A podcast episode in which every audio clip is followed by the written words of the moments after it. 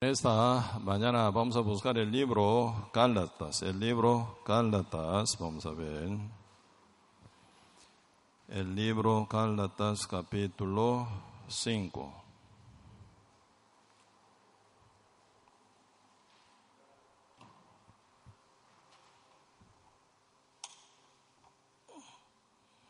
Sí, Gálatas capítulo 5.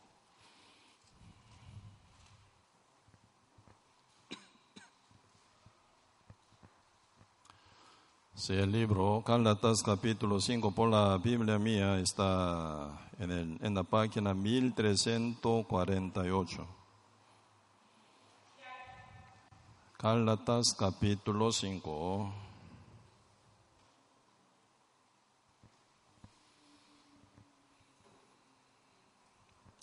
Sí, Gálatas capítulo 5, verso 1, si yo leo.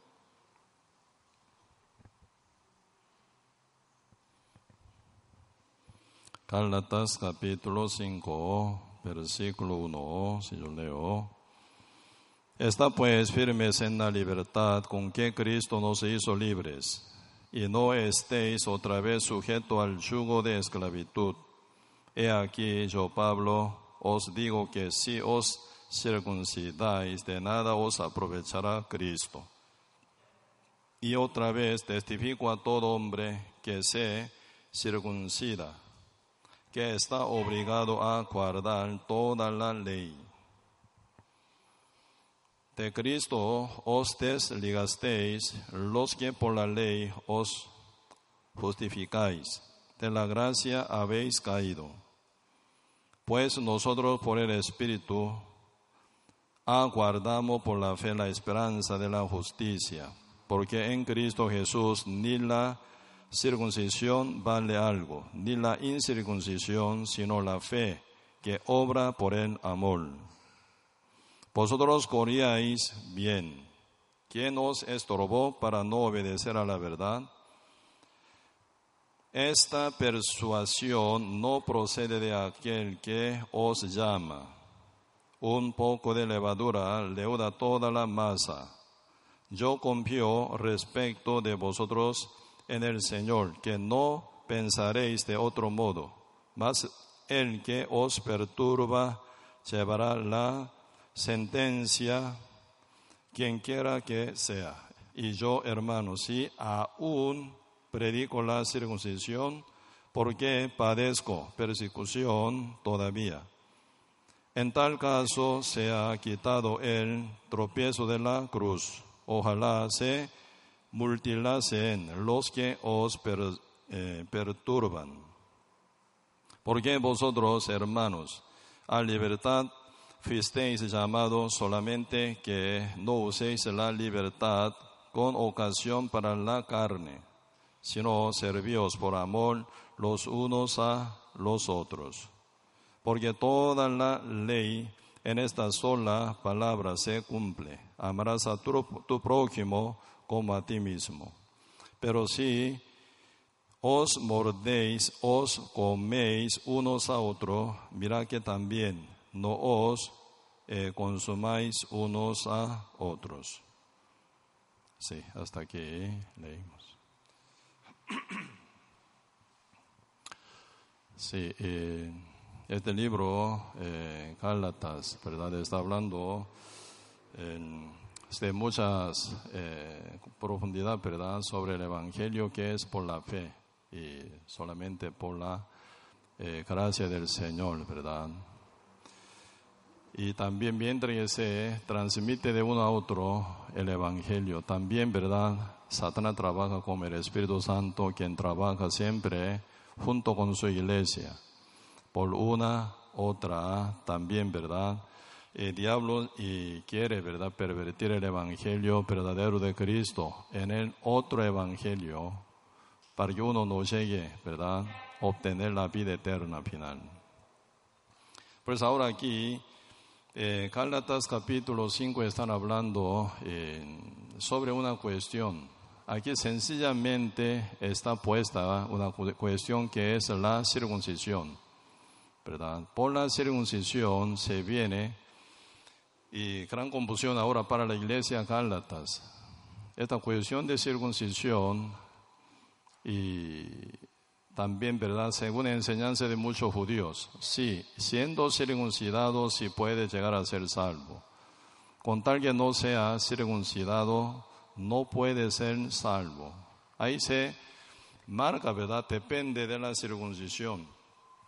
Según la enseñanza muchos judíos que no eran renacidos, ¿verdad? Pero ellos son numerosos, ellos hablan y predican una forma y llegando hasta tierra de gentil, hasta eh, llegando a la verdad y lugar de Gálatas, ¿verdad? Entonces ahí empezaron a estorbar a los que ya habían oído el Evangelio por medio de Pablo.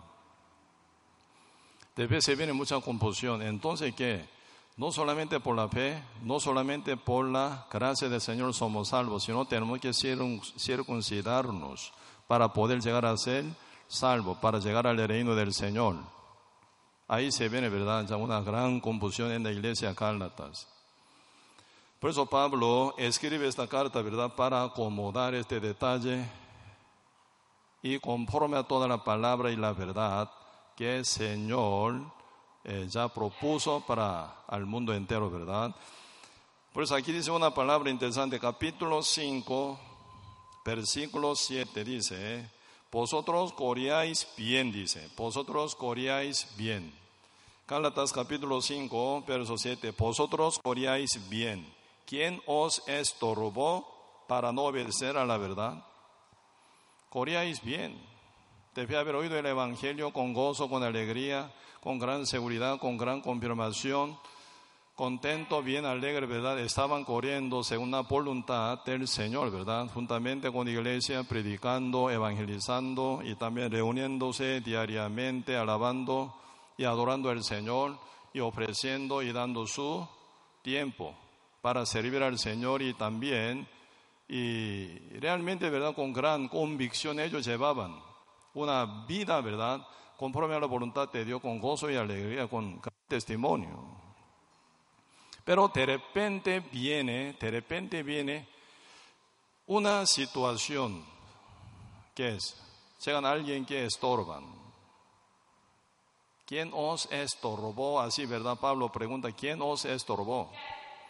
Coreáis bien, según verdad y punto de vista de Pablo, quien es el apóstol de Dios. Ellos corrían muy bien, servían muy bien, predicaban muy bien, también ministraban muy bien y congregaban muy bien, ofrecían muy bien y dando su verdad y tiempo y su eh, vida cotidiana también, ¿verdad? Para dedicarse a compartir este evangelio grande y servir a la iglesia de Cristo.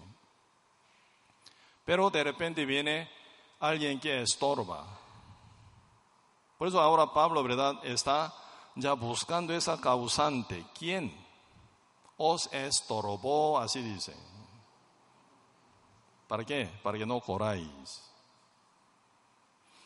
Hoy en día nosotros también, mientras vivimos aquí en la tierra, aún todavía podemos encontrar esta condición o esta situación diariamente uno siendo renacido, bien convencido por el Evangelio de Cristo, estaba, ¿verdad?, con gozo y alegría, estaba bien convencido en servir al Señor y predicar, bien activo, bien preparado, ¿verdad?, con corazón, bien dispuesto con corazón, pero servía, ¿verdad?, al Señor y predicaba el Evangelio, aunque había dificultad brincando, aunque había alguna situación, ¿verdad?, acongojante, pero no importaba. Uno seguía sirviendo al Señor. Corrían bien.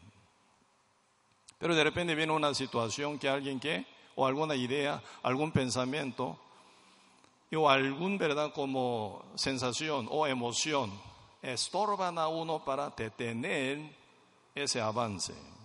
Pues están medio, verdad, parado, medio enfrenados están ya medio enfriados.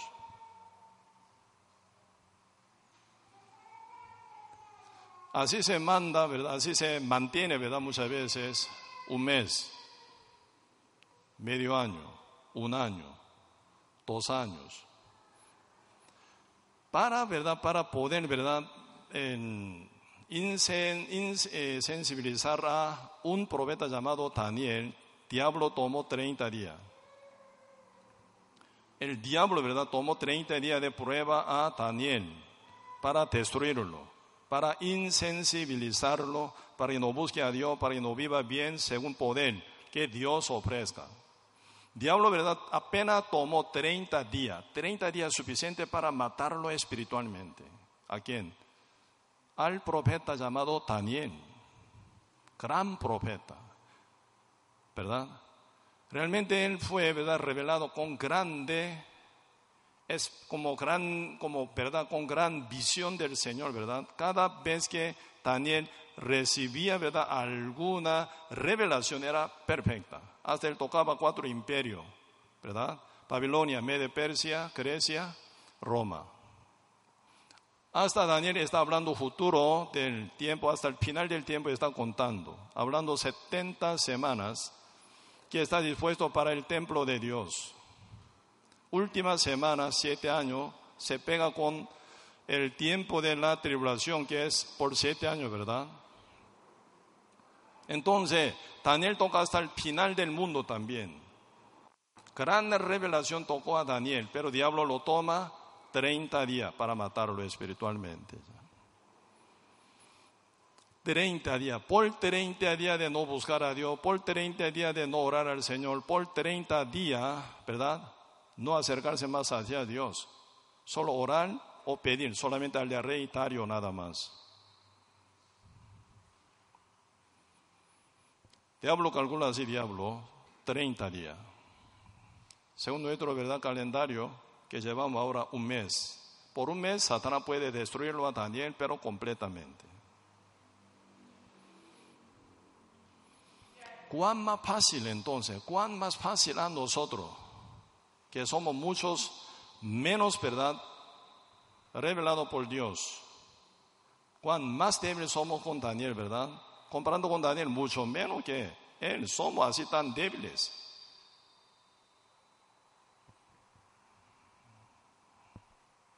diablo, podrían tomarlo, ¿verdad?, en su ocasión para estorbarnos fácil. Puede ser dos semanas o una semana. Mientras uno, ¿verdad?, están metidos en cosas del mundo, ¿verdad?, ya no más orar, no más buscar al Señor, no más pedir a Dios, no más, ¿verdad?, leer la Biblia, no más predicar, no más congregar, no más concentrar su, con su corazón hacia Dios cuán fácil diablo podría estorbarnos, ¿verdad? Pues en este punto nosotros necesitamos profundizar, ¿verdad? Profundizar en qué está estorbado uno, en qué está muy detenido, en qué está enfrenado, para no correr conforme a la voluntad, la verdad del Señor. Por eso ahora, apóstol Pablo, quien compartió la palabra con grupo de gente gálatas y formando la iglesia, él seguía viajando para seguir levantando la iglesia en diferentes lugares, pero mirando su atrás, se encuentra iglesia muy bebé. Está bien, ¿verdad? Estorbada, bien confundida, bien debilitada. Por eso Pablo, ¿verdad? Medita y está buscando en, qué causa está así tan debilitada la iglesia Gálatas. Por eso Pablo ahora, ¿verdad?, está dependiendo del Evangelio de Cristo. Y una vez más, ¿verdad?, él está sacando la iglesia Gálatas fuera de esa trampa.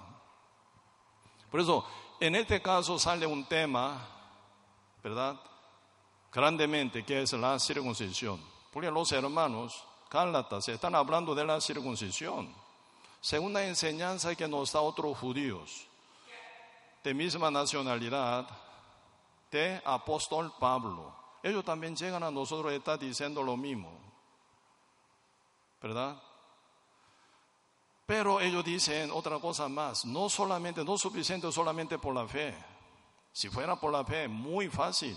Si fuera solamente por la, por la gracia del Señor, demasiado fácil. No puede ser una salvación tan grande, tan fácil, solamente por creer sí o sí nosotros necesitamos agregar mínima obra nuestra, mínima decisión nuestra, que es la circuncisión. Los hermanos Gálatas están confundidísimos.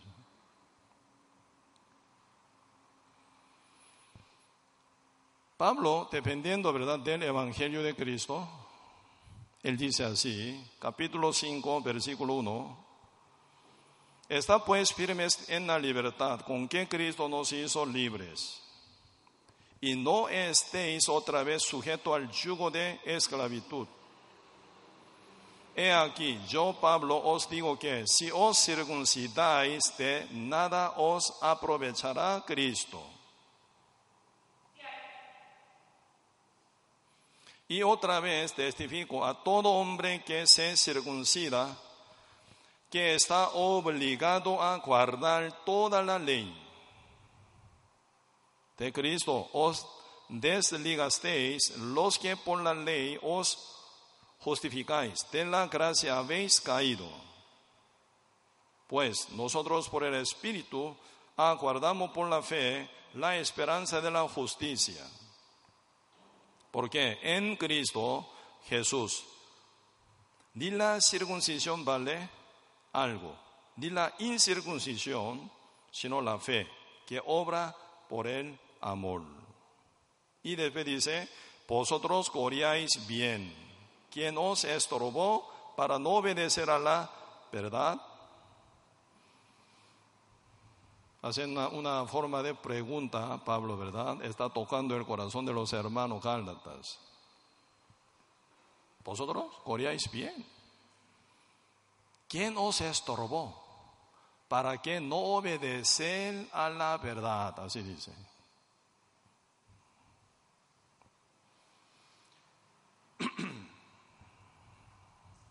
Asunto, primero, ¿verdad? Asunto de la circuncisión. Esto era época de Abraham, ¿verdad? Cuando Abraham creyó en Dios, en el Evangelio del Señor, cuando Abraham tuvo fe, mientras que él era incircunciso, ¿verdad? Él creyó, él creyó, ¿verdad? En el Evangelio del Señor, él fue salvo. Por eso la fe fue, ¿verdad? causante de la justicia que lleva Abraham. Abraham no nació circuncidados. Él fue llamado con 75 años y final creyó a Dios, fue justificado su fe. Y después viene circuncisión. La circuncisión no fue condición para ser salvo, sino señal de que es, ¿verdad?, salvo en Dios, ¿verdad? Y también decisión de llevar una vida adecuada conforme a la voluntad de Dios.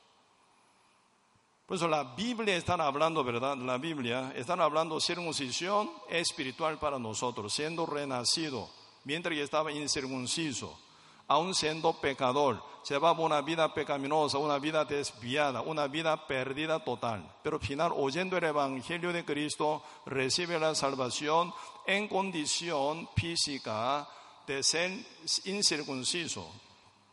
Y siendo salvo, uno, ¿verdad? Espiritualmente se circuncida. Ya no comparte con cosas del mundo. Soy de Dios, soy comprado por la sangre de Jesucristo, soy salvo ya no me dedico más con cosas del mundo, no con la corrupción del mundo, no con la vida anterior que yo llevaba, una vida bien perdida, no más. Por eso uno ya espiritualmente circuncidado se despega con deseo del mundo, con deseo de la carne, ¿verdad? Uno, por eso uno ya sigue según la palabra, según la verdad del Señor. Esto bíblicamente se llama la circuncisión. Eso sí la ocupamos. Pero ahora, hermano se está, ¿verdad?, metido en una doctrina judaica, ¿verdad?, que dice, sin que sea circuncidado, no va a ser salvo. En un tiempo hubo una discusión en la eh, iglesia de Jerusalén también, poquito, para eh, profundizar un poquito ese punto, vemos el libro Hechos. el libro Hechos capítulo 15.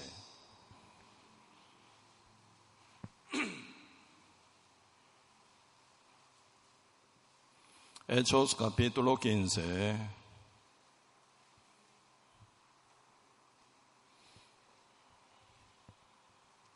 Hechos capítulo 15, verso 1. Entonces algunos que venían de eh, Judea enseñaban a los hermanos, si no os circuncidáis conforme al rito de Moisés, no podéis ser salvos. Como Pablo y Bernabé tuviesen una discusión y contienda, no pequeña, con ellos se dispuso que subiesen Pablo y Bernabé a Jerusalén. Que subie, eh, y, algunos, y algunos otros de ellos a los apóstoles y a los ancianos para tratar esta cuestión. Ellos pues, habiendo sido encaminados por la iglesia, pasaron por Penicia y Samaria, contando la conversión de los gentiles y causaban gran gozo a todos los hermanos. Y llegado a Jerusalén, fueron recibidos por la gracia y los apóstoles y los ancianos y refirieron todas las cosas que Dios había hecho con ellos. Pero algunos de la secta de los fariseos que habían creído se levantaron diciendo, es necesario circuncidarlos y mandarles que guarden la ley de Moisés. Y se reunieron los apóstoles y los ancianos para conocer de este asunto.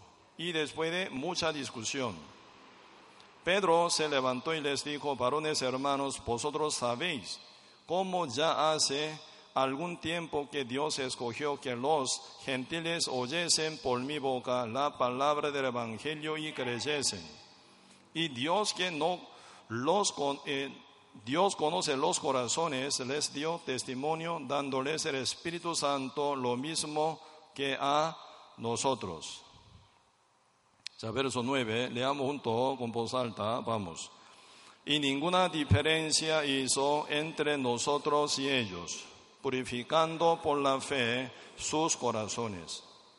Pues ahora concluidamente, ¿verdad? Pablo dice, ninguna diferencia entre nosotros y ellos, purificando por la fe sus corazones. Por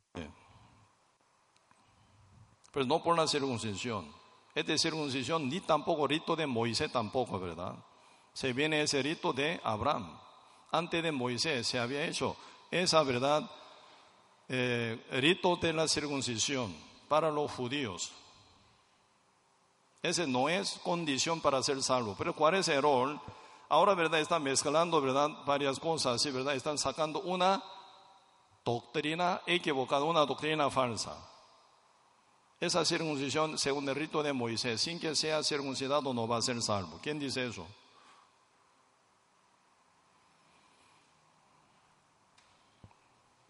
Por eso ya, mientras que se predica ese tipo de doctrina falsa, uno pone fe en ella, se viene el problema, gran peligro, ¿verdad? Al final uno cree en la mentira, no va a creer en la verdad. Por eso se ocupa el arrepentimiento verdadero. ¿Qué es el arrepentimiento verdadero?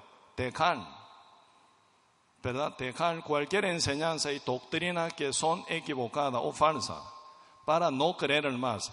Cuando uno rechaza esa doctrina falsa y equivocada, ¿verdad? Uno se, se arrepiente del mal enseñado, puede llegar vacío y puede creer nueva enseñanza. El Evangelio de Cristo. Por eso ya se ocupa el arrepentimiento, ¿verdad? Pues ahora aquí, Pablo, Bernabé, subiendo a la iglesia de Jerusalén, está ya contando, ¿verdad?, como un testimonio que Dios permitió que experimentara Pedro. Pedro predicó a los gentiles que no eran judíos. ¿Cuáles gentiles? Cornelio y su familia y sus íntimos amigos, romanos. Él evangelizó, él predicó. ¿Pero qué? Fueron salvos, renacidos, sellados del Espíritu Santo. Como dice Hechos capítulo 10, verso 44, mientras Pedro daba el discurso, todo lo que oían su discurso, ¿verdad? Sobre todo ello cayó el Espíritu Santo, dice. Y también en esa época, ¿verdad? Hoy en día no se pega esa palabra, esa época sí. Antes de cumplirse la Biblia completa, ¿verdad? Dios permitió en parte que hablara en lengua. Cornelio y su familia, sus íntimos amigos empezaron a hablar lengua. Por el Espíritu de Dios que llegó a ellos, ellos empezaron a hablar lengua. Hasta señal se manifestó. Por eso ahora Pedro está sacando ese tema. Ellos son incircuncisos. ¿Cómo pueden llegar a ser salvos o cómo pueden llegar a ser renacido? Por eso se acomoda esta cosa, ¿verdad? Final. Pablo dice lo mismo. Pablo es apóstol de gentiles, por eso viendo ahora iglesia que está confundida con esa cuestión de circuncisión. No, nuestra salvación únicamente por la fe. Debe haber sido uno actúa, ¿verdad? Obra por amor, dice, por amor. Por eso nuestra acción debe ser por amor al Señor, por amor a la iglesia, por amor al Evangelio de Cristo, por amor a las almas. No atado, tenga que hacer tal cosa para ser salvo o para mantener mi salvación. No. La salvación una vez para siempre fue dada a todos creyentes. Siendo salvos en condición de estar libre. Con libertad uno sirve al Señor, con amor con amor hacia Cristo, con amor hacia la iglesia, con amor al Evangelio, con amor hacia la palabra del Señor. Por eso uno obra por el amor en condición de libre. No hacemos para obtener la salvación, no. Para no perder la salvación hacemos tal cosa, otra cosa tampoco. Estamos libres ya. Tenemos la salvación una vez para siempre. La justificación una vez para siempre por nuestro Señor Jesucristo por la fe ya tenemos esperanza de justicia. ¿Qué es la esperanza de justicia? Llegar al reino del Señor. Ya esa entrada ya fue ganada ya. Esperanza de la justicia. No ocupamos nada, nada absolutamente para entrar al reino del Señor, porque Cristo ya consumó todo nuestro pecado con su muerte, con su sangre, con su gran sacrificio. Una vez para siempre suficientemente ya no se rescató, no se salvó, no se limpió ya. No ocupamos nada más que creer. Uno ya ha creído, ya la obtiene la salvación. Señor los llamó en condición de libertad. Gálatas capítulo 5, verso 1 dice eso. ¿Por qué os queréis volver a la esclavitud? Así dice. Esclavitud, ¿qué significa? Condicional. Tú haces esto, sí, mantiene la salvación. No lo haces tú, vas a perder la salvación. Señor no nos amó condicionalmente, incondicionalmente Señor nos llamó y nos salvó. Uno responde por fe, ya la tiene vida eterna. A la mujer adúltera, una mujer avergonzada, una mujer medio desnuda, una mujer sorprendida en el acto mismo de adulterio, una mujer totalmente avergonzada. A ella Señor dijo, mujer, ni yo te condeno. Pregunto, ¿qué condición? Una mujer derrotada, una mujer destruida, una mujer condenada, una mujer señalada. ¿Quién puede ser peor que esa mujer? Una mujer detenida en el acto mismo de adulterio. ¿Qué mujer puede ser más avergonzada de esa mujer entonces? A ella Cristo dijo, mujer, ni yo te condeno. ¿Por qué Efesios capítulo 2, versículo 8 dice, vosotros sois salvo, vosotros sois salvo por medio de la gracia? Pregunto, ¿qué es la gracia?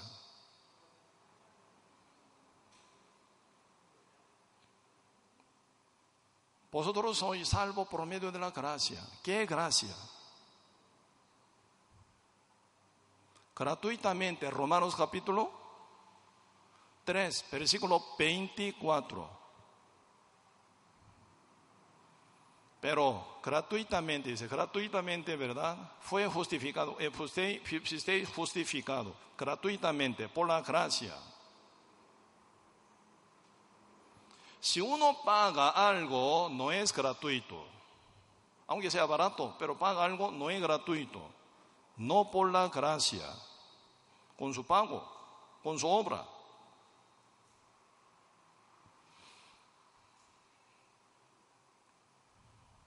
Leyendo, ¿verdad? en la predicación o evangelización de, evangelización de los apóstoles siempre se habla muchas veces. La circuncisión, la circuncisión no es nada. Solo cortar el perpucio de hombre, ¿verdad? Nada más. Ponerlo, eh, cortarlo, cortar, no hay problema. Pero cuando uno monta su fe, sí, tiene que ser circuncidado para ser salvo. Si uno pone la circuncisión como una condición. Final, uno no puede recibir la salvación, porque la salvación es absolutamente gratuitamente. A uno que no es correspondiente, a uno que no es digno, se le da. Mujer adúltera, ¿en qué condición pudo llegar a ser justificada, santificada, limpiada? ¿Qué justicia ella lleva?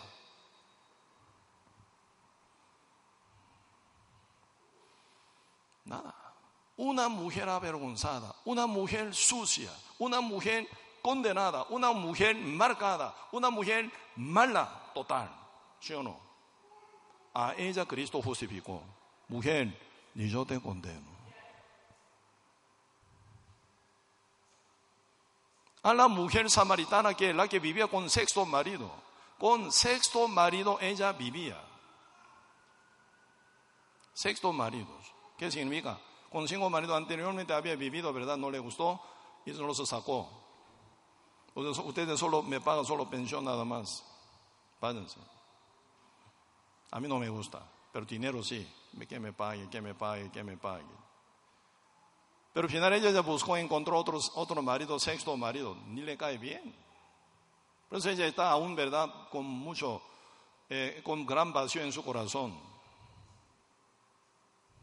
una mujer perdida. Pero cuando se avisó que Cristo era Mesías, ella quedó liberada ya, ¿sí o no? Ah, ya Mesías llegó. Para mí, a una mujer tan sufrida, una mujer tan sucia, una mujer tan condenada, una mujer tan perdida. Entonces Cristo vino para salvar a tal como yo, ¿verdad? Entonces, y ya soy libre por Él. ¿Qué cree ella?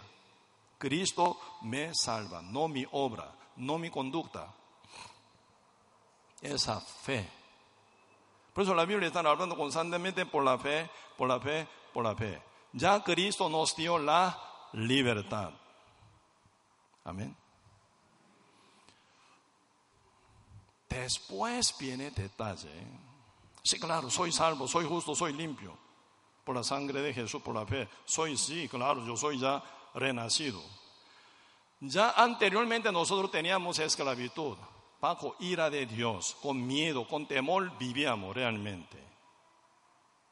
Pero ahora siendo libre, limpio, salvo, ya se le quitó la esclavitud, ya no se mete más en la esclavitud, estoy libre, limpio, justo. Pero y de fe, ¿cómo actuar con nuestra vida cotidiana? Por eso ahora dice, por la fe, siendo salvo, obra, dice, obra por el amor. Con libertad, en condición de libertad, uno amando al Señor lleva su vida cotidiana. Gálatas 7, de nuevo, vamos a ir. No, 5, ¿verdad? Gálatas capítulo 5, verso 7. ¿eh?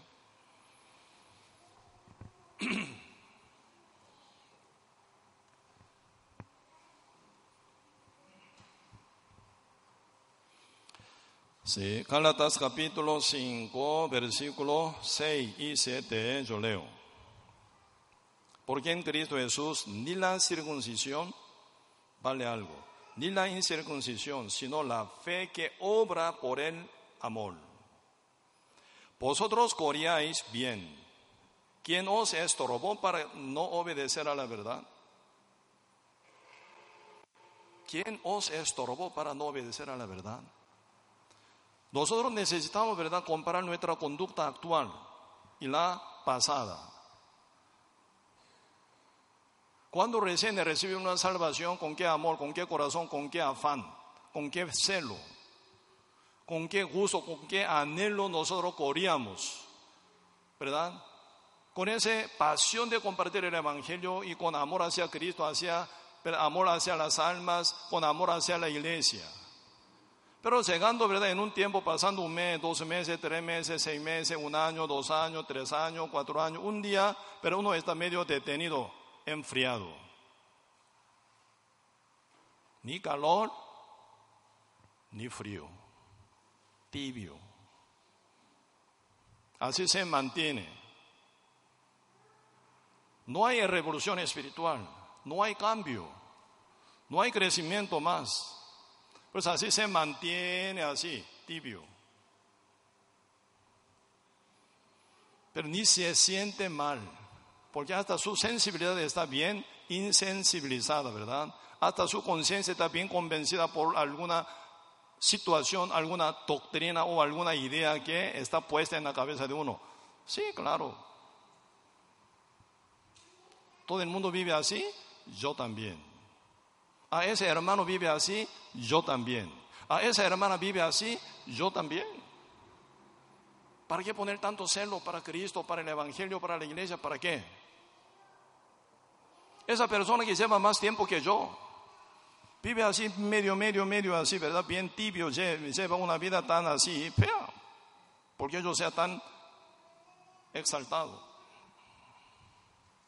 Yo voy a acomodar mi vida bien parecida a tal persona.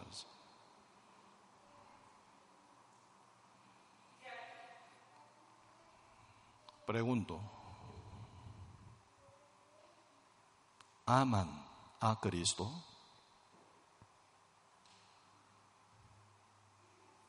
Simón, hijo de Jonás, ¿tú me amas?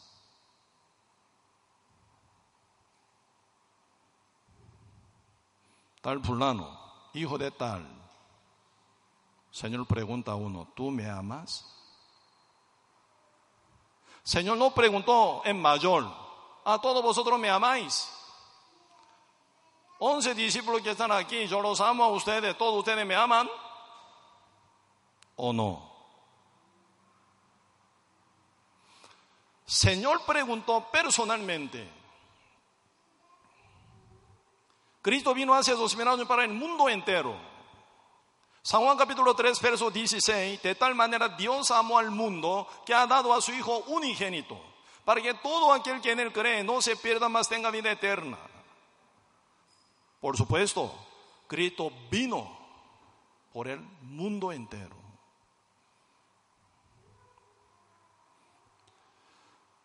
Pregunto a ustedes,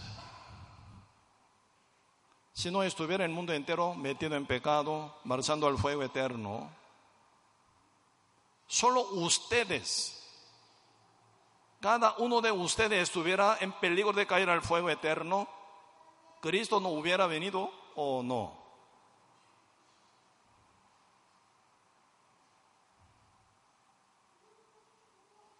¿Me entienden?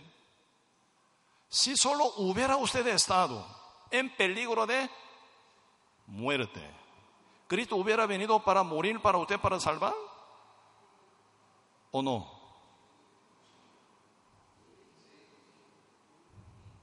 Entonces, no podemos pensar, ¿verdad?, en mayor. Tenemos que pensar en, ¿verdad?, en como minorista tenemos que pensar, no mayorista. Usted compra todo esto, si cuentes, cuentos, lléveselo. No es así. Aunque sea un artículo, Cristo va a pagar su precio.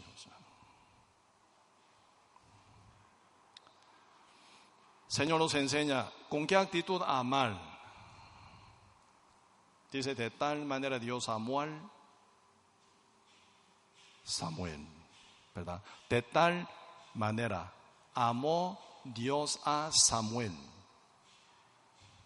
a Diego, a Freddy. De tal manera Dios amó a Iván, a Cecilia, así una cosa. De tal manera Dios amó al mundo. Ese mundo significa a cada persona. Por mundo sí, por 7 mil millones de habitantes, sí, yo voy a morir. Pero una persona, yo no voy a morir. No es así. Aunque sea una persona perdida, está con peligro de caer al fuego eterno, Cristo hubiera venido y hubiera salvado tal fulano. Amar a tu prójimo como a ti mismo. Eso significa eso. Amar a tu Dios con todo tu corazón, con toda tu alma, con toda tu fuerza, con toda tu vida. ¿Qué significa con todo? Aunque sea uno, Señor ama igual que a mucho o a todo. Por eso la pregunta del Señor, hijo de Jonás, Simón, sí Señor, tú me amas, así pregunta.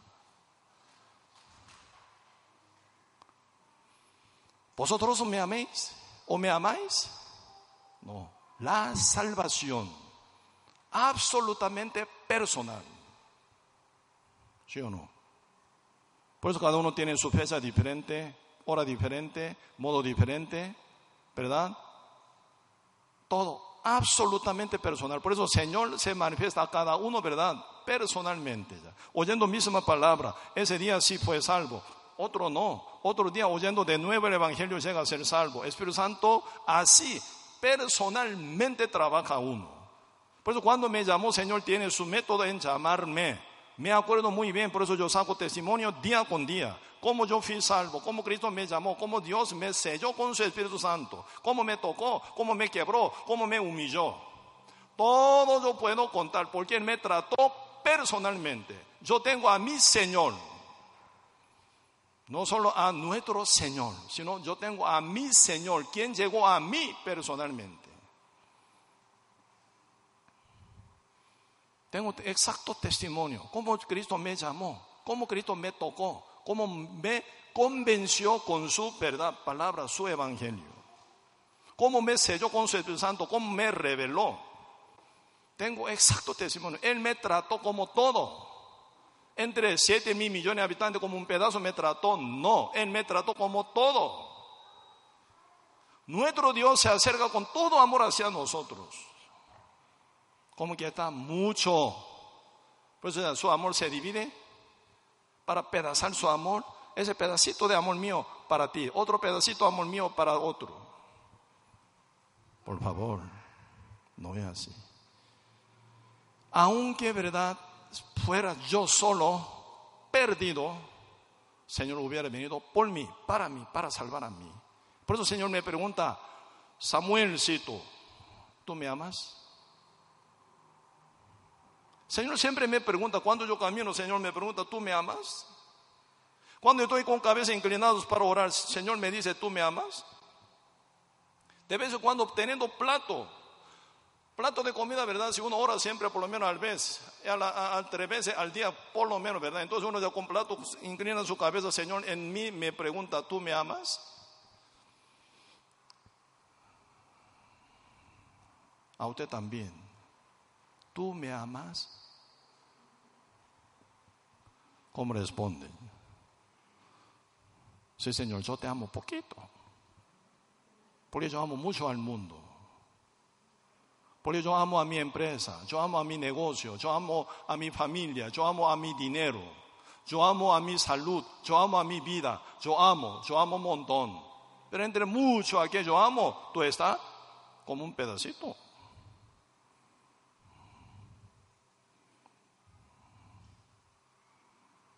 Pero yo te amo, pero entre muchos.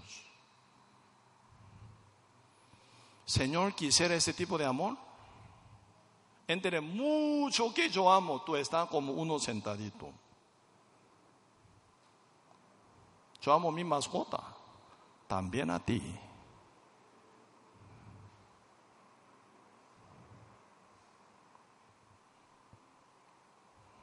Pregunto, ese amor Dios quiere.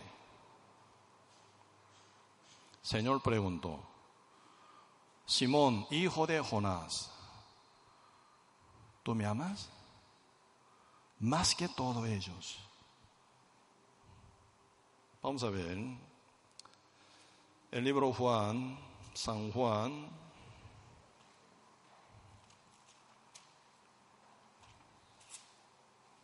Veintiuno, San Juan capítulo veintiuno.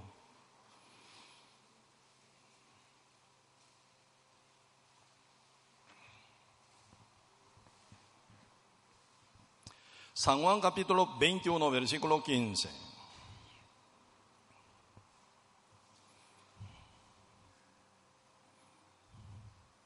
San Juan capítulo 21, verso 15.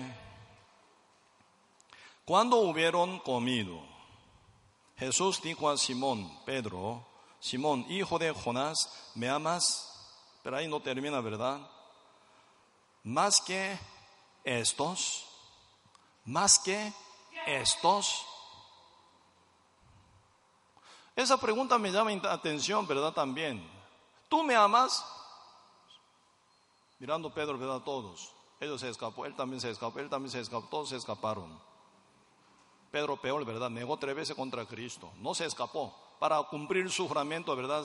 Seguía, seguía en pos Cristo, final en el patio. Ante una sirvita que se acerca, pregunta a él, ¿tú, cierto, verdad, está junto con él, hombre Nazaret? Pedro dice, no, yo no conozco ese varón. Otra sierva llega, sí, claro, yo lo vi también, a la par de él estaba siempre.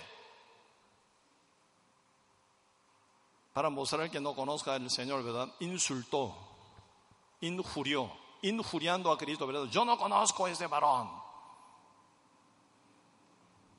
Sí, claro, forma de hablar, dice él de Galileo, ¿verdad? Él también es de hombre, también viene de Galileo. Entonces, sí, su forma de hablar, sí, se nota que es de él. Maldiciendo a Cristo, ¿verdad? Negó. Ver el gallo cantó, ¿verdad? ¿Qué quiere que? El gallo se acordó, se acordó muy bien de la palabra del Señor. Pedro tiene cabeza peor que la de gallo. Después Pedro se acordó, ah, cierto, ah, cierto, Cristo había dicho que antes que gallo cante yo negaré tres veces, yo negaré, negaré tres veces, así sí, se me cumplió. Él salió afuera, lloró amargamente. Cuando él negó tres veces, la Biblia dice, ¿verdad? San Marco, Cristo miró atrás, dice. Pedro miró hacia el Señor, debe haber negado tres veces maldiciendo, callo canta. Se me cumplió la palabra del Señor. Entonces, ¿mira al Señor o no? Señor lo mira, Pedro lo mira al Señor. En un silencio se encuentra dos miradas. Cristo ¿qué dice, no dijo nada, mira a él Pedro. Pedro miró la mirada del Señor, ¿verdad? Se quebró su corazón, salió fuera, lloró amargamente. Y después, Tres días después, Cristo se manifiesta donde está Pedro, está pescando. Cristo llama a su discípulo, pregunta a Pedro, Pedro, hijo de Jonás, Simón Pedro, hijo de Jonás, ¿tú me amas? Debe Señor dice, más que a estos. Pedro dice que, capítulo 21, le respondió, sí Señor, tú sabes que te amo. Él le dijo, apacienta mis corderos. Pues ahora el Señor está preguntando, ¿verdad? ¿Tú me amas más que a esto? Nosotros estamos mirando muchas veces a ah, ese, hermano muy flojo, esa hermana también muy floja, muy de vez en cuando congrega, muy de vez en cuando, ¿verdad? Sirven al Señor. Por eso uno ya quiere imitar uno que son peor, uno que son inferiores espiritualmente, en el lugar de mirar la meta.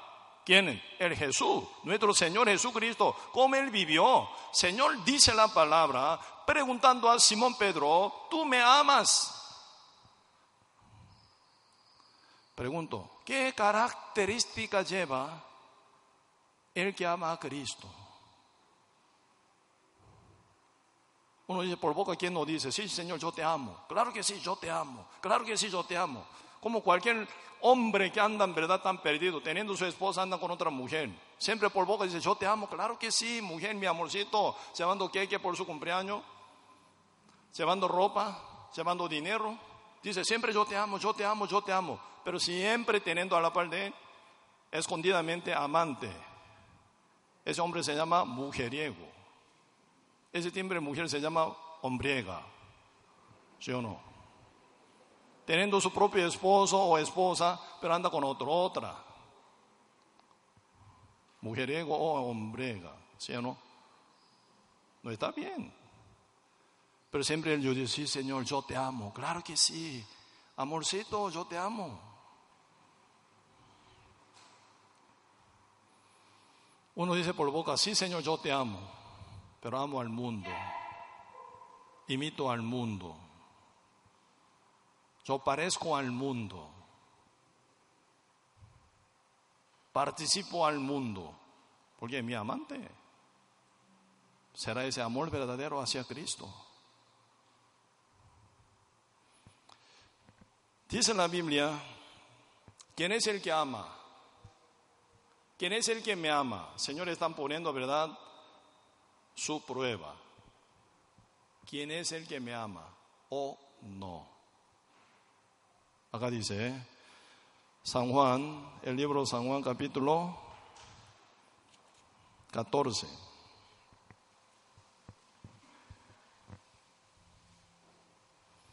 San Juan capítulo 14.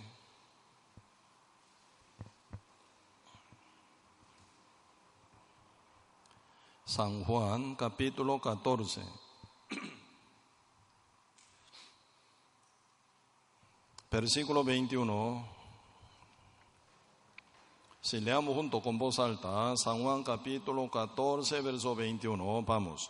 El que tiene mis mandamientos y los guarda, ese es el que me ama. Y el que me ama será amado por mi Padre, y yo le amaré y me manifestaré a él. ¿Qué característica lleva el que ama al Señor? Dice, el que tiene mis mandamientos y los guarda, dice, no solo tenerlos, sino teniéndolos y los guarda, dice, los guarda.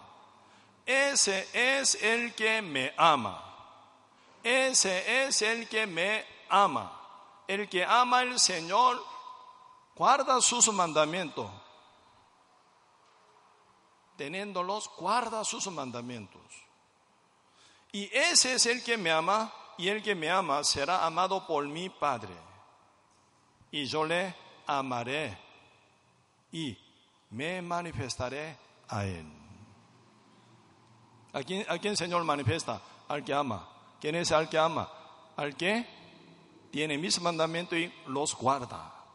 A él Señor manifiesta.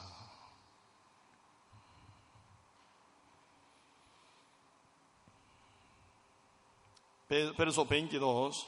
Y le dijo Judas, no es Iscariote, Judas, el que escribe el libro Judas antes de Apocalipsis, ¿verdad? Señor, ¿cómo es que te manifestarás a nosotros y no al mundo? Respondió Jesús y le dijo, el que me ama, mi palabra guardará. Y mi Padre le amará. Y vendremos a él. Y haremos morada con él.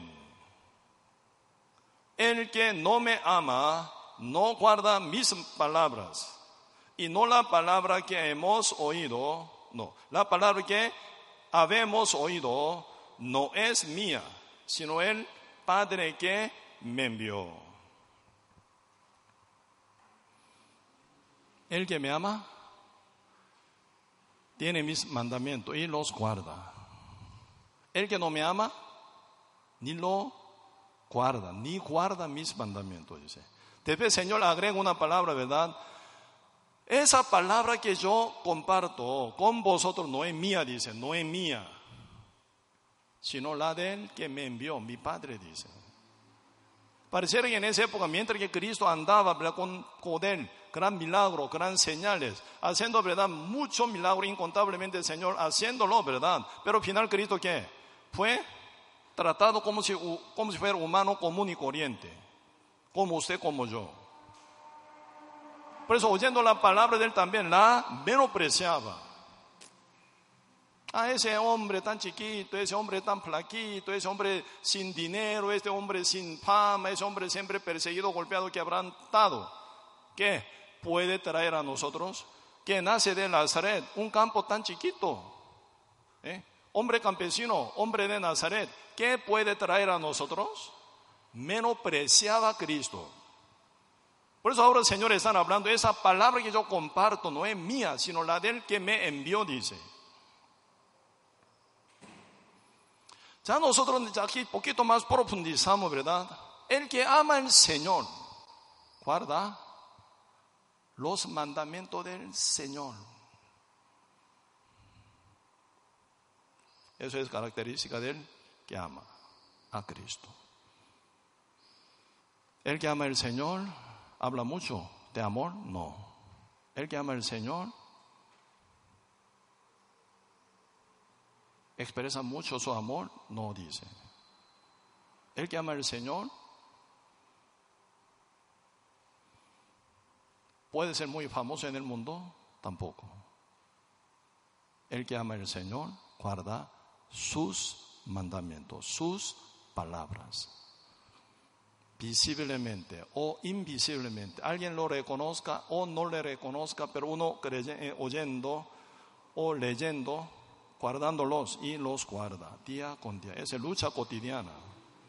Uno camina, no importa. Otro no camina, no importa. Yo amo a Cristo. Yo guardo mis mandamientos, los mandamientos de mi Padre, mi Señor, a quien yo amo. Así se funciona.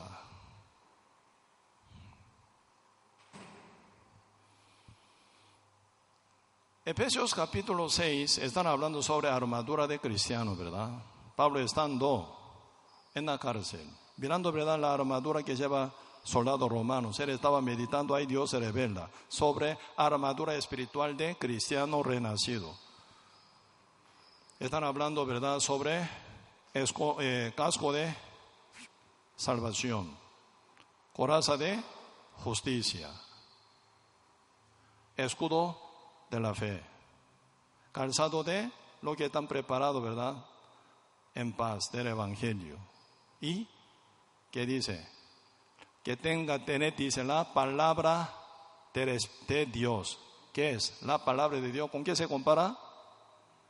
Con la espada del Espíritu Santo.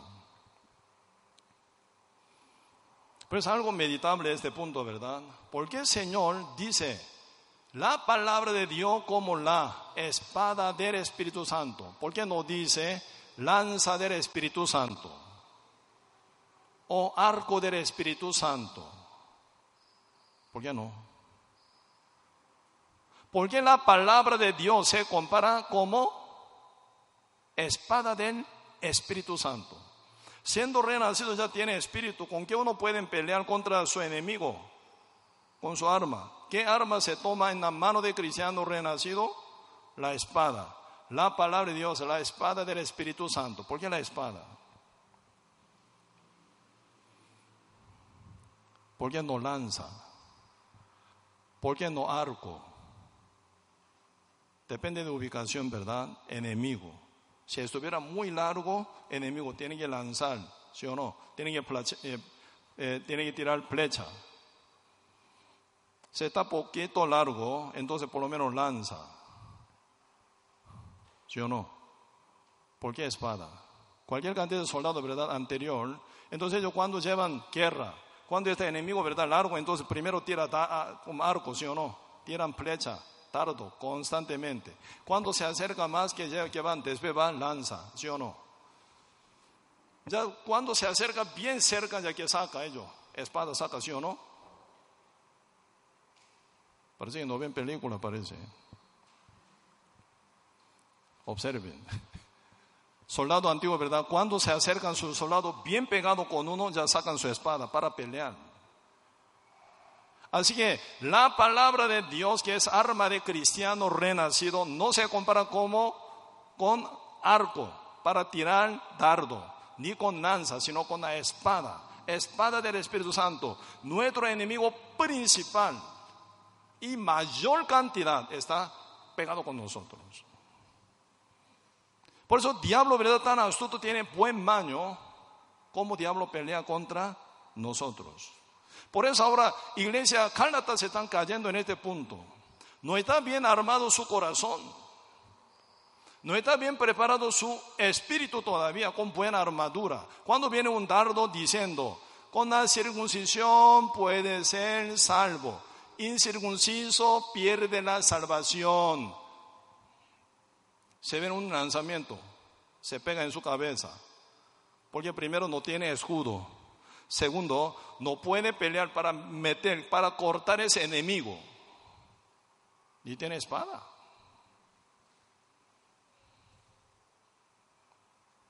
Por lo menos a nosotros nos toca ese punto. Circuncisión, no incircuncisión, no importa. ¿Sí o no? Pero como a los judíos diablo, conociendo esa debilidad, ¿verdad? Provocando esa idea, lleva hasta gentiles.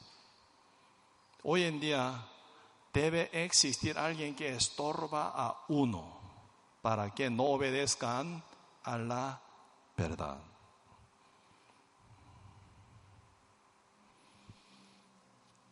Parecer en nuestra congregación algo muy sencilla, ¿verdad? Congrega los domingos y los miércoles. Muy sencillo. Ah, cuando yo tengo trabajo no puedo. Cuando tengo visita no puedo. Cuando tengo que pasear no puedo. Cuando tengo que viajar afuera no puedo. Cuando estoy enfermo no puedo. Cuando estoy bien sí puedo. Cuando no hay trabajo sí puedo. Cuando no hay visita sí puedo. ¿Cuánto no hay mi viaje para paseo si yo puedo? Parecer esta congregación algo muy sencilla, pero no es así. En nuestra congregación, como que Dios por su palabra nos manda congregar, por eso congregamos. Su palabra dice que sí congreguemos, por eso congregamos. Si no, ¿por qué? ¿Para qué? Sí, Señor dice a nosotros, ¿verdad? Congregar. Entonces, si nosotros congregamos, entonces por algo Señor nos manda que congreguemos. Por alguna situación lógica que se acerca uno para que no congregue, un domingo o dos domingos, oyendo siempre la voz del mundo, una semana, dos semanas, tres semanas, final de una hora oye la palabra del Señor Pregunto, ¿con qué fuerza puede llevar guerra contra Satanás final? Diablo se acerca con cualquier mentira, con cualquier emoción, con cualquier sensación, ¿verdad? Engañosa, con cualquier desconfianza, con cualquier idea. Se acercan a ustedes. ¿Con qué defenderse? Por eso están mirando, ¿verdad? Observando cómo yo pastor, ¿verdad? Tengo que mirar, tengo que observar el rebaño de la iglesia, el rebaño de las ovejas. Ese hermano era muy fiel. ¿Qué, ¿En qué causa se cayó? ¿Por qué ahora está tan enfriado? Esa hermana era muy fiel, muy concentrada para cosas de Dios, para la iglesia, para el evangelio del Señor. Estaba bien dispuesta. ¿Qué pasó con ella? ¿Por qué ahora está tan fría, tan insensible? ¿Por qué? ¿Qué es lo que estorbó a ese hermano? ¿Qué es, lo que estorbó a esa hermana para que sean así? Observo. Cuando viene esa insensibilidad, siempre se viene después de dejar de congregar. Una semana, dos semanas, tres semanas. Si pregunto, tiene razón. Tiene súper la razón de no congregar por su trabajo, por su negocio, por la visita, por la salud. Cierto, tiene razón. Pero según esa razón, final uno deja de congregar, pierde fidelidad, pureza hacia Cristo. Ahora ya puede aguantar sin congregar. En el principio, ¿verdad? Cuando no congrega, o tengo que congregar, tengo que congregar, tengo que congregar. Su conciencia dice eso, ¿verdad? Cuando falta una semana, dos semanas, se viene esa voz, pero no importa. Porque ella está muy insensible. Ya tercer domingo, ah, si no hay problema, no me pasa nada. Y disfruta, ¿verdad?, lo que quiere hacer. Te ves cuando, cuando se sobra tiempo uno congrega.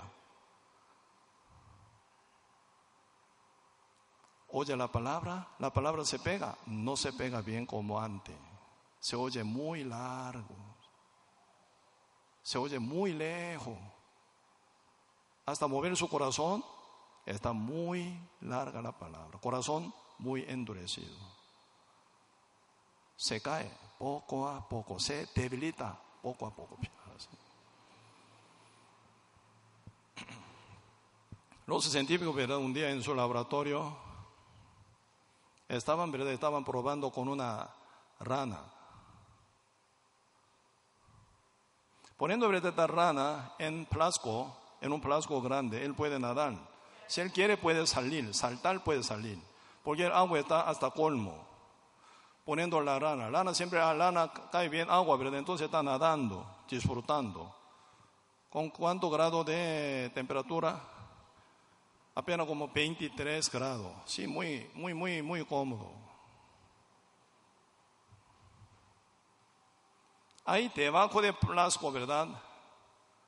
Poco a poco calentando, ¿no? Poco a poco calentando. Con lámpara, lámpara, lámpara de alcohol. Alejando, ¿verdad? Entonces cada hora, cada hora un grado.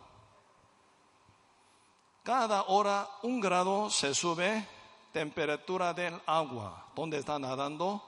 Rana. Sea, 10 horas significa 10 grados más arriba. 20 horas después, 20 grados más arriba. ¿Verdad? 30 horas significa 30 grados más arriba. En proteína, ah, ¿verdad? La proteína más bien, ¿verdad? Se convierte con 70 grados.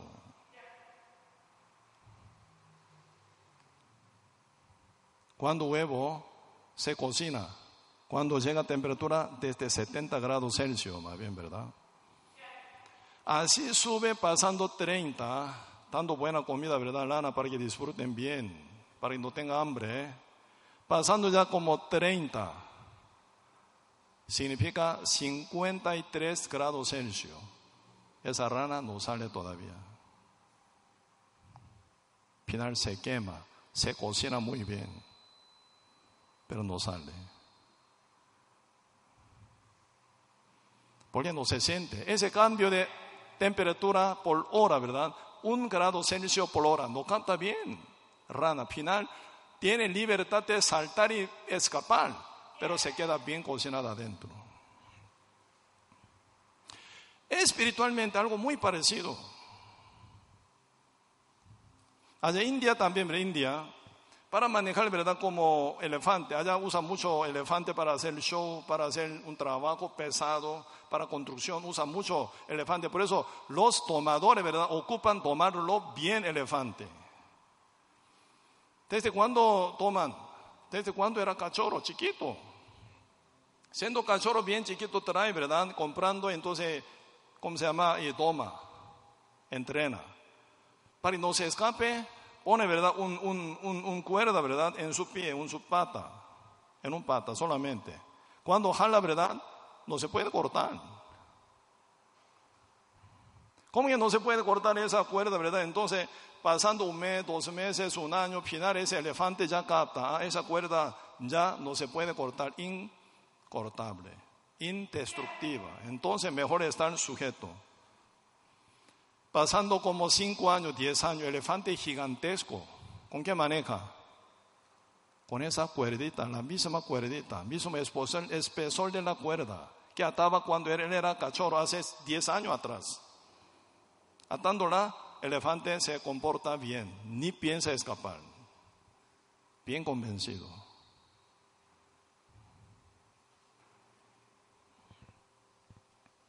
En nosotros hay un costumbre, a un vicio, a una idea, a una insensibilidad, a un mal pensamiento, a un mal costumbre. Como una cuerda, como una cuerda bien fina nos ata. Viéndola uno queda convencido, ya no puedo cortarla. Aunque puede brincar como rana, aunque puede cortar con fuerza inmensa, ¿verdad? Porque trabaja ese elefante, trabaja levantando tronco, levanta, ¿verdad? Columna, fuerte, bien poderoso. Puede cortar fácil esa cuerda, pero no la cuerda, porque su mente está ya convencida, sujeta a esa cuerda, ¿verdad? No, yo puedo, no puedo. La Biblia dice, más el justo, por la fe, vivirá.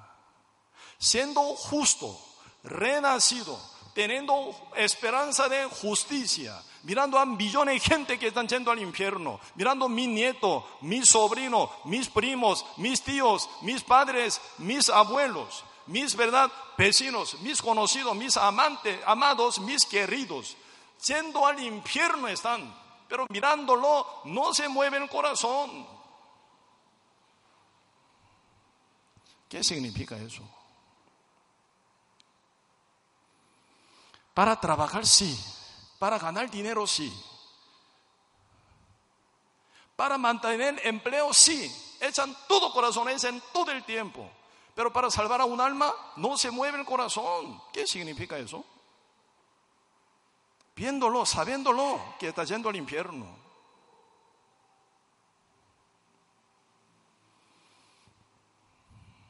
No está escrito en la Biblia un pastor muy querido, muy famoso, que se llama eh, Charles, Charles Spurgeon. Él dice una cosa interesante, ¿verdad? El que sabe, el que, ¿verdad? El que mira, dice, el que mira a un alma que está yendo, ¿verdad? Al fuego eterno, no se conmueve su corazón. ¿Será que él haya recibido la salvación?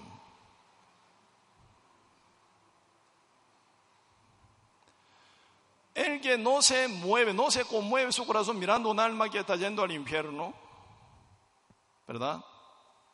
¿Será que haya recibido la salvación?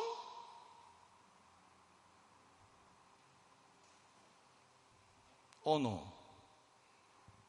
Él dice, ¿verdad? Seguramente ese tipo de persona no tiene salvación. Si la tiene, no puede estar mirando uno que está yendo al fuego, dice. No está escrito en la Biblia. Pero un pastor que echaba toda la vida hasta la muerte, ¿verdad? Él escribe en su prédica. Si tiene razón, yo digo este punto. Si uno toma, ¿verdad? Uno si toma ese líquido, si toma, se muere. Sabiéndolo, puede dejar que se toma. No, ¿verdad? En todo modo estaría, ¿verdad? Intentando para quitar ese líquido para que no lo tome. Porque usted toma este ya va a morir. Uno siendo justo renacido debía haber sentenciado pena de muerte, ¿verdad? Por su pecado.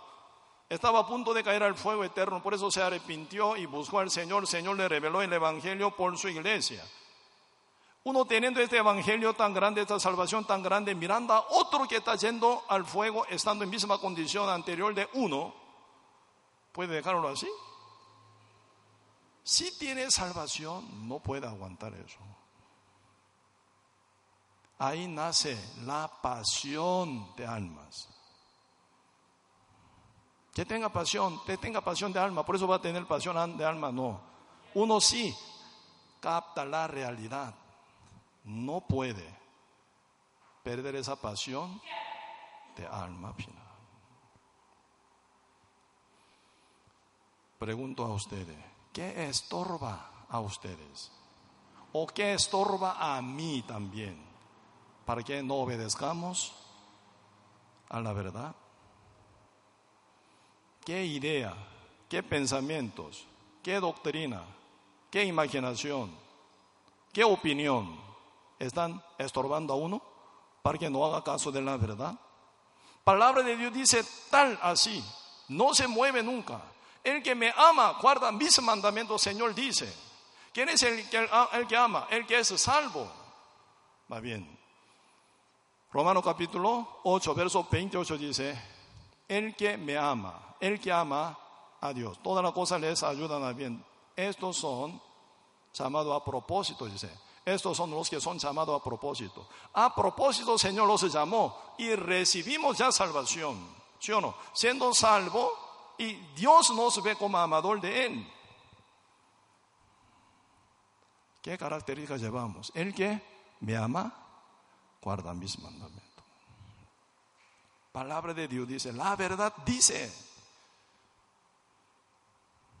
oyéndola, conociéndola cómo no acciona, ¿verdad? Ahí están hablando, ¿verdad? Algo que está fallando, ¿verdad? No todo, ¿verdad? No digo que todos están así, pero algunos que antes corrían bien, ahora no. Antes servían bien, ahora no. Entre 100, entre, ¿verdad? Ciento pico hermanos, pero pocas personas están aún, ¿verdad? Medio para, perdida, ¿verdad? No todo, muchos sí caminan bien, fielmente. Pero mi dolor es muchas veces esto, aunque sea uno, porque no camina como debe ser. El Señor nos llamó en su gran amor, ¿verdad? Y para trabajar con nosotros. Porque no está así bien dispuesto, bien activo en compartir el Evangelio y congregar y servir al Señor y profundizar la palabra. Cuando uno lee la Biblia, ¿verdad? Se viene alguna palabra revelada, entonces se viene un gozo, pero terrible, más que, ¿verdad? Ganar lotería. Más que ganar una empresa gigante, mucho más que esto. Se rellena en su corazón, se hace rico, pero súper de riquísimo se hace. Mucha gente dice, no tengo tiempo, no tengo capacidad, por eso yo no puedo. No sea más engañado por el diablo. Tenemos que entender una cosa, ya casi para terminar, Romanos 8, el libro Romanos capítulo 8, el libro, Romano capítulo 8, hablando sobre guía del Espíritu Santo, ¿verdad? Como dice Gálatas 5, donde leímos, y Romanos 5 también. Romanos capítulo 8, versículo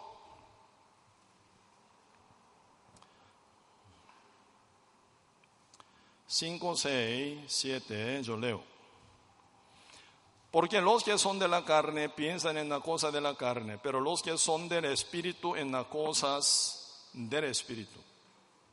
Porque el, ocuparse de la carne es muerte, pero el ocuparse del Espíritu es vida y paz. Por cuanto los designios de la carne son enemistad contra Dios, porque no se sujetan a la ley de Dios, a la palabra de Dios, ¿verdad? Ni tampoco pueden. Y los que viven según la carne no pueden agradar a Dios. Aquí dice un término muy cortante. ¿Qué dice? Verso 7. Por tanto, los designios de las carnes son enemistad contra Dios. Porque no se sujetan a la ley de Dios, ni tampoco pueden. Por eso, los designios, los deseos, ¿verdad? Nuestro pensamiento, los pensamientos que nosotros tenemos, no se sujetan a la ley de Dios. Primero, no quieren. Segundo, ni pueden. Entonces, ¿cómo tratar ese designio del pensamiento del corazón? Que se viene como dardo del diablo, dardo, dardo el enemigo que tira tardo del fuego del maligno día con día hacia cada cristiano, ¿verdad? Debería deshacerlo con escudo de fe. Si no tiene fe, se penetra fondo de corazón de uno, enciende el fuego y se quema. ¿Ya cómo tratarlo esto? Acá el Señor dice, hablando verdad, profundidad de ese te siguen no el pensamiento del corazón de ellos, ¿verdad? Son enemistad. No, no se sujetan a la ley de Dios, ni pueden. ¿Ya cómo tratar entonces tanto pensamiento, tanta idea, tanto verdad, estorbo que el diablo pone en nuestro corazón? Mientras están desarmados, ¿verdad? Diablo aprovecha metiendo miles de ideas, miles de pensamientos cómo tratarlos. Convencerlos. Señor dice, ni van a ser convencidos, dice, ¿eh? ni pueden. Por eso el Señor los manda, manda, que dice, de que limpió el camino, el hombre inicuo sus pensamientos. ¿Qué dice? Déjelo, dice, déjelo, niéguelo. Cualquiera que quiere seguir en pos de mí, nieguese a sí mismo, negar a sí mismo. ¿Qué es negar a nuestro mismo? A nosotros mismos. ¿Qué es negarnos? Negar ese pensamiento, esa idea. Designio de la carne, designio de los pensamientos de la carne. Negar, no convencerlo. Déjelo. Y seguir la revelación del Señor, su palabra. Mas el justo por la fe vivirá. ¿Qué significa? Uno, siendo justo, vive según la palabra. Se vienen miles de ideas y pensamientos contra la palabra. No convence eso, sino niega. Vete de mí, ¿verdad? Y sigue el paso de la escritura. ¿Cómo está escrito? ¿Cómo está escrito? Cristo no se mueve por ningún otro lado, ¿verdad? Sino por la escritura. Vivir por fe, esto es. El que ama al Señor guarda sus mandamientos, dice. Mi pensamiento dice una cosa, mi costumbre dice otra cosa. Miles, ¿verdad? Dicho del mundo dice una cosa y otra cosa, siempre, ¿verdad? Pero no se mueve según palabra. Ahí pone meta, ahí pone la orientación y dirección. Y mueve. No solo conoce, mueve, vive, ¿verdad? Pensemos así. Al mundo, al enemigo. Así con la espada de la palabra cortamos nuestro enemigo que está metido en nuestro ego. Cortamos, negamos. Señor manda que neguemos no nuestro vecino, otro que está alejado de nosotros, sino neguemos a nosotros mismos. Cortamos con su palabra para seguir su palabra. Ahí está hablando Señor, ¿verdad? Sobre vivir por fe. Cada uno ya tiene que profundizar. ¿Qué es lo que me estorba para que yo viva según la verdad del Señor? ¿Qué es? Usted conoce, debe conocerlo. Y con palabra corta, y corta y corta. ¿ah? Acomoda, ¿verdad? Según palabra, y sigue. Según ustedes, ¿verdad? Vivirá con triunfo. Señor promete, el que me ama también mi Padre lo ama, yo amaré a Él y manifestaré a Él. Si usted vive por fe según la palabra, ¿qué es lo que va a ver? La manifestación del Espíritu de Cristo. Cristo, ¿cómo está con usted? ¿Cómo trabaja con usted para cumplir cada promesa, cada palabra del Señor en la cual está bien aferrado usted? Eh? Dios se manifiesta. Usted verá su manifestación, su poder, su amor en su vida. Guardará mucho testimonio victorioso y va a ser gran tesoro para su vida cristiana también. Amén. Hoy hasta aquí ¿eh? vamos a compartir, vamos a orar. Señor, muchas gracias por darnos su gran misericordia y amor para con cada uno de nosotros. Señor los llama como amador de Cristo. El que ama a mí, guardará mis mandamientos. Mi Padre lo amará y yo lo amaré y manifestaré a Él. Así Señor dice. Pero mientras nosotros vivimos en esta tierra, aunque estamos con el Señor Jesucristo, pero Satanás también trabaja por una u otra forma para estorbar nuestro camino. Hasta en el huerto de Edén, diablo por medio de forma de eh, serpiente se acercó a Eva y Adán y engañó a ellos para llevarlo a la vida desobediente final. Cuanto más, Señor, hoy en día estaremos, Señor, descubierto ante maño y engaño de Satanás. Satanás día con día invade a nosotros por diferentes pensamientos y deseos. Ayúdenos para poder discernirlos y cortar y cortar y cortar conforme la palabra con espada del Espíritu Santo que es la palabra de Dios y acomodar nuestro caminar y vida para que sea gloriosos para, la, para el Padre Santo a quien amamos. Señor, muchas gracias por todo y bendiga grandemente a todos nuestros hermanos para que sigan para adelante y a algunos que están caídos que sean levantados para seguir caminando para adelante, junto con la iglesia, con fidelidad a Cristo, para llevar una vida aceptable ante la presencia del Padre, Señor. Muchas gracias, Señor, por todo. Y dejamos todo en su mano. Y ayúdenos con su sabiduría, con su revelación, para que podamos encontrar qué es lo que estorba para no obedecer a la verdad. Sigamos, para que sigamos correr y correr en este tiempo que el Señor nos da como tiempo oportuno para cumplir la meta y la ambición con las cuales el Señor nos llama también. Gracias Señor por todo y dejamos todo en su mano. Y oramos en el nombre de Jesús Cristo. Amén. Sí, sí, vamos a cantar una canción, ¿verdad? Una canción. Después yo quisiera invitar a hermano eh, Marvin para que dé un poco de testimonio y anuncio también por el seminario que se va a realizar pronto, ¿verdad? Desde este jueves que viene, el día 23 de mayo, se inicia el seminario bíblico del sector Ciruela, ¿verdad? primero cantemos y después vamos a invitar al hermano eh, Marvin que nos dé un poco de testimonio. Sí, vamos a cantar una canción.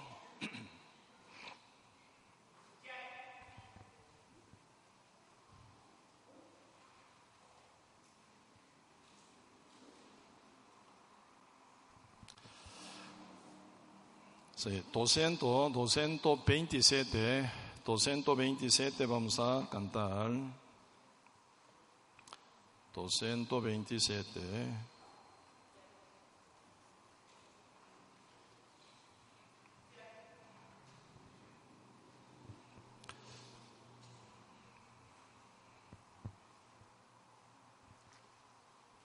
Doscientos veintisiete, me guía él, vamos a cantar. Me guía Él con cuanto amor, me guía siempre mi Señor. En todo tiempo puedo ver con cuanto amor me guía Él. Me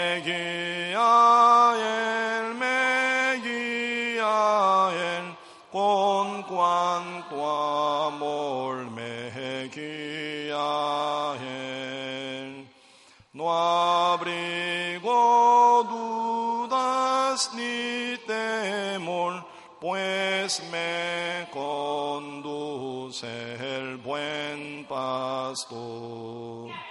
En el abismo del dolor, oh, donde intenso brilla el sol. En dulce paso, en lucha cruel con gran bondad Me guía él, me guía él, con cuanto amor me guía él. No abrigo dudas ni temor, me conduce el buen pastor. Cuarta. Y la carrera al terminar, el alma eterna al vislumbrar. No habrá ni dudas ni temor, pues me guiará mi buen pastor. Me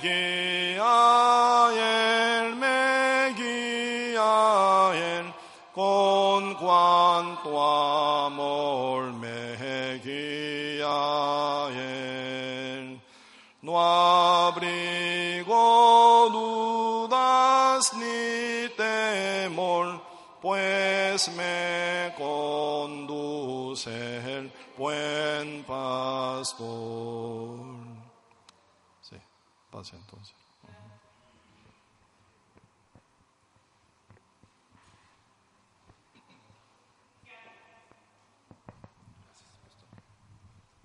Muy buenos días, hermanos. Para, bueno, el pastor me pidió que compartiera con ustedes en esta semana, si Dios lo permite, este jueves, viernes, sábado y domingo, vamos a tener un seminario bíblico en nuestra casa. Inicia a 7 de la noche, de 7 a 8 y 30, 9 de la noche, los cuatro días. Y es algo muy agradable, muy bonito, lo veníamos conversando con el pastor, porque es importantísimo conocer el Evangelio verdadero. Durante 18 años yo conocí un Evangelio, pero tenía una fe falsa, que hasta el día de hoy recuerdo que discutíamos o hablábamos uno de los familiares que está acá con nosotros y me hacía preguntas y yo no sabía cómo responderle porque no tenía el Evangelio verdadero. Hoy por hoy sé cómo responderle y lo que no sé se lo pregunto al pastor. Porque apenas tengo un año y dos meses de haber nacido de nuevo, la verdad estoy aprendiendo, soy un bebé espiritual y estoy aprendiendo todos los días a través de la comunión con el Evangelio, que es como podemos crecer espiritualmente. Y de ahí la inquietud eh, de que los demás conozcan el verdadero Evangelio. Porque yo estoy feliz con mi salvación, con la salvación de mi familia, con la salvación de, eh, mis amigos y a todos los que han aceptado el Evangelio verdadero. Yo estoy feliz, pero ¿y los que no la conocen? ¿Y los que no saben de la palabra? ¿Y los que van para un fuego eterno? De ahí que abrimos nuestra casa, ya el pastor me dijo, el próximo seminario hay que alquilar un lugar. Pues sí, hay que alquilar un lugar, gracias a Dios, para poder llevar un seminario. Por ahora va a ser en nuestro hogar. Eh, invito a todos, todos los que estén en las cercanías, y gusten llevar invitados. Está abierto nuestro hogar, nada más nos comunican para el alquiler de las sillas y un pequeño refrigerio, eso no es importante y si no nos pueden comunicar no importa. Lleven a los invitados. Estamos en el roble de Alajuela, estamos 50 metros este del Hotel Robledal, en el roble de Alajuela, ahí se va a llevar a cabo este eh, seminario, están invitados. Invito a todos los hermanos que de verdad tengan algún conocido, algún amigo que quiera aprender de la palabra, a ser impartido por el pastor Samuel. Y de verdad me llena de, me llena mucho el corazón saber que hay más personas que pueden, tienen la oportunidad de escuchar el Evangelio y de ser salvos. Y de ahí pido la oración de toda la iglesia para que nos unamos y que todos los que escuchen esta palabra a través de este seminario sean salvos, justos, renacidos, como hemos tenido la oportunidad eh, de serlo nosotros. Bueno, yo hablo mucho, pastor. Muchas gracias. Sí. sí. muchas gracias. Sí, eh, hermano Marvin, sí, había sido pastor de jóvenes, ¿verdad? Que recorrían a nivel nacional, encontrando muchos jóvenes, desde la escuela hasta la universidad, y con muchos jóvenes tiene contacto pronto va a usar Dios este talento para convencer a muchos jóvenes y salvarlo en Costa Rica y fuera de Costa Rica también, ¿verdad? Eh, siga morando y también para este retiro, eh, seminario bíblico que se hace en la eh, ¿verdad? Ya están invitados como nueve personas, 19 personas por ahí ya están invitadas y además ahora varios hermanos como Allá se reúnen como 15 hermanos, 20 hermanos siendo renacidos. Entonces, juntos unidos, ¿verdad? Y pueden trabajar grandemente para Ciruela, para Guasima, para muchas ciudades que están alrededor también, ¿verdad? Con sus invitados pueden llegar siempre. Cualquier, eh, ¿cómo se llama? Eh, eh, ocupación, si falta alguna dirección exacta, pueden llamar por teléfono que aparecen en boletín semanal. Sí. Entonces, hermano Iván va a dar el anuncio para la iglesia. ¿sí? Pase.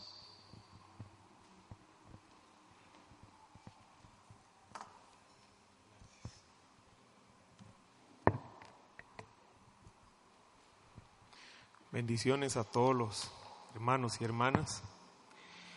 Bueno, para esta semana la misma está cargada en muchas actividades y ya el hermano Marvin pues dio el plato fuerte de toda la semana, por el cual nos gozamos en el Señor. Y siempre orando porque, bueno, eh, mañana hay una reunión de sector en Atillo para que el mismo pueda seguir creciendo.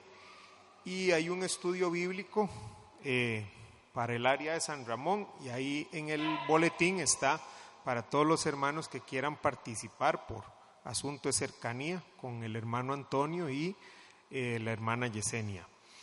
Eh, para el sábado 25 hay una reunión de jóvenes. Eh, los hermanos de los jóvenes van a especificar algo en el chat. ¿Sí? Bueno, ya. En San Sebastián. Bueno, entonces oportunamente esa parte se les estará comunicando. La próxima recitación pues tocará a mi persona y los hermanos encargados del grupo de limpieza sería el, el grupo 3, que es toda el área de Heredia. Siempre orando, hermanos, para la formación de los grupos de estudios bíblicos y que también esta iniciativa poderosa del Señor de seminarios se pueda completar este, para los otros sectores. Eh, motivando a los hermanos, que todos los hermanos que, les guste formar parte del coro, que se comuniquen con la hermana Lidiedo, el hermano Freddy. El coro tiene una gran ayuda y una profesora de canto, ella es especialista en esa área y cada cierto tiempo ella viene a los ensayos con, las hermanas y hermanos y este, eso es de gran ayuda para el, progreso y la calidad que tiene el coro. Dios los bendiga hermanos y Muchas gracias por eh, la fidelidad que tienen para la obra. Señor los bendiga.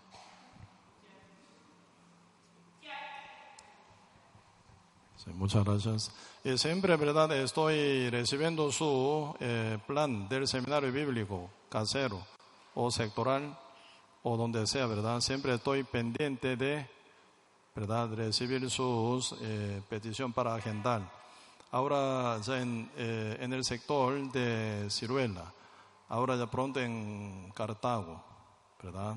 Pronto en eh, cada mes de el mes junio, posiblemente se va a formar un, eh, un seminario en Cartago también. estoy poniendo agendando, ¿verdad? Por eso ustedes están planeados, ustedes me avisan y voy a agendarlo. Todos sectores, sin falta, vamos a llevar el seminario. Este mayo por sector. Cada líder se encarga. Pero desde mayo, este junio, y voy a visitar cada sector para formar el seminario bíblico. Así que sepan y que me avisen, por favor. Sí, muchas gracias. Hoy hasta aquí vamos a compartir.